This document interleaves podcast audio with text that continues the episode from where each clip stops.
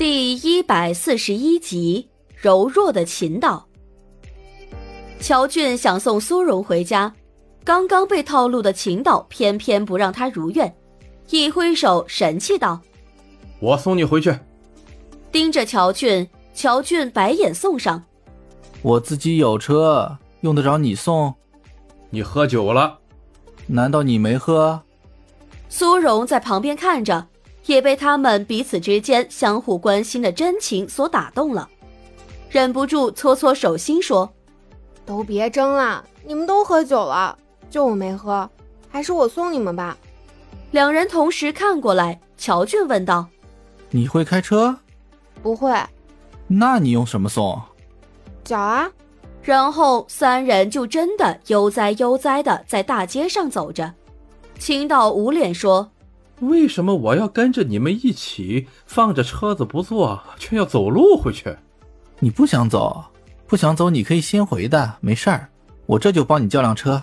乔俊非常积极，伸手就要拦车，秦导眼疾手快地阻止了乔俊，因为他突然想起来，他就说存心跟着来捣乱的，怎么能半途而废呢？一点点肉体上的折磨，他还是能撑得住的。妈的智障！走了一段路之后，最先提出这个馊主意的苏荣本人突然后悔了。是你们两个喝醉酒开不了车，你们自己结伴回去就好了，我跟着凑什么热闹？还有，你们两个大财主，难道兜里连这点打车钱都没有吗？苏荣表示非常的嫌弃，秦导也很嫌弃苏荣，说：“不是你自己说的要走路送我们回去吗？”苏荣摇头晃脑，非常欠揍。我那是客气话，谁知道你们这么任性？既然真的说走就走，嗯，算了，我不管你们了，我要搭公车回去。说着就一转身，要飞奔向离他们不远的公交车站牌了。等一下，乔俊拉住他说：“反正我们同路，我也不想继续走了，不如我们一起拼车回去吧。”拼车。苏荣皱起脸，思考了一会儿，果断摇头：“不要。”深知他在顾虑什么的乔俊快速甩出诱饵说：“我出钱。”好。苏荣再次点头，比摇头的时候果断多了。乔俊咧开嘴，脸上的笑容跟苏荣的一样灿烂迷人。虽然对于某人的谄媚行为很不屑，但是一向秉承着。有便宜就占的信念的秦导，还是把握住时机开口说：“我也打车钱我们五五分，不要你就自己走。”乔俊面无表情，内心急切的想要把对方赶走的想法，简直不能更明显。秦导咬咬牙说：“呃，好，好你个见色忘友又忘义的混蛋呢，想要跟苏大美女独处是吧？”老子偏要点无私奉献的灯，就算放弃夜生活，也要帮助苏大美女逃离你的魔掌。真他妈的智障啊！车上，乔俊直接报出了秦岛的地址，意图先把这个碍事的人送走。秦岛非常善解人意的表示说：“我那里比较远，还是先送苏小姐回去吧。她毕竟是个女孩子，在外面逗留太久不太好。”有我在，没什么不好的。有你在，才是真的不好喽。苏荣眨眨眼睛，觉得秦导说的很有道理。乔俊的确是个不确定因素，谁知道在孤男寡女的情况下，他会不会突然间抽什么风？就算不抽风，万一跟之前一样被什么人拍到了，再被乱写一通，惹人误会怎么办？所以他举手赞同了秦导的提议。两票通过的结果就是，乔俊气得几乎要吐血，苏荣心情很好的找秦导聊天。对了，之前一直没什么机会问，秦导，你的大名叫什么呀？迷之沉默。苏荣眨眨眼，内心惶恐，难道这是什么禁忌之类的问题吗？好在乔俊不计前嫌，主动帮他化解了尴尬。其实，他的名字就叫青岛。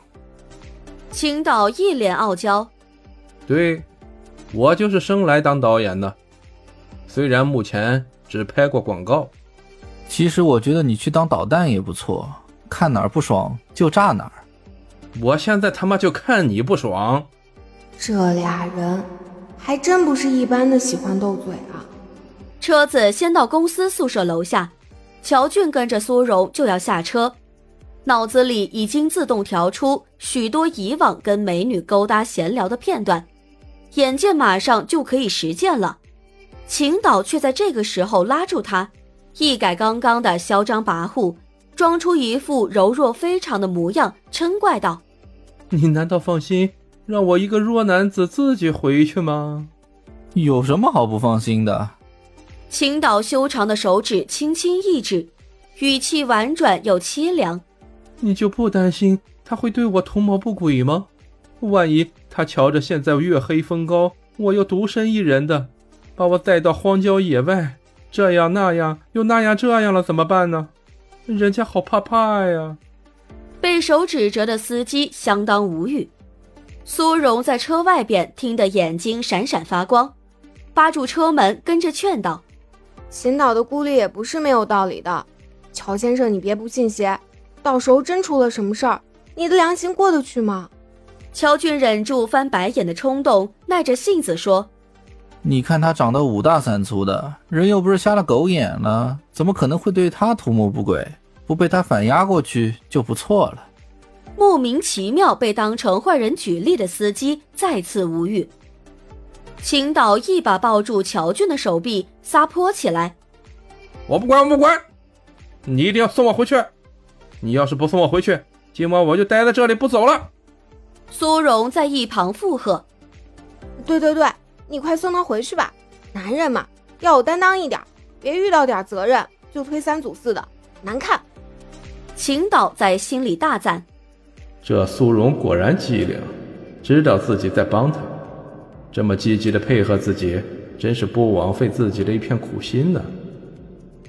谢谢苏大美女理解啊，爱你么么哒。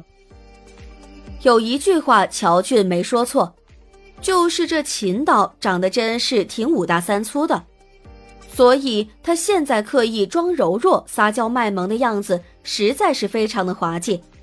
苏荣看的心情大好，跟着就回了一句“么么哒”，顺便还做了个飞吻的动作。妈的，两个智障！本集已经播讲完毕，我是乔俊的扮演者朝起木棉，支持我们就来播订阅吧，么么哒。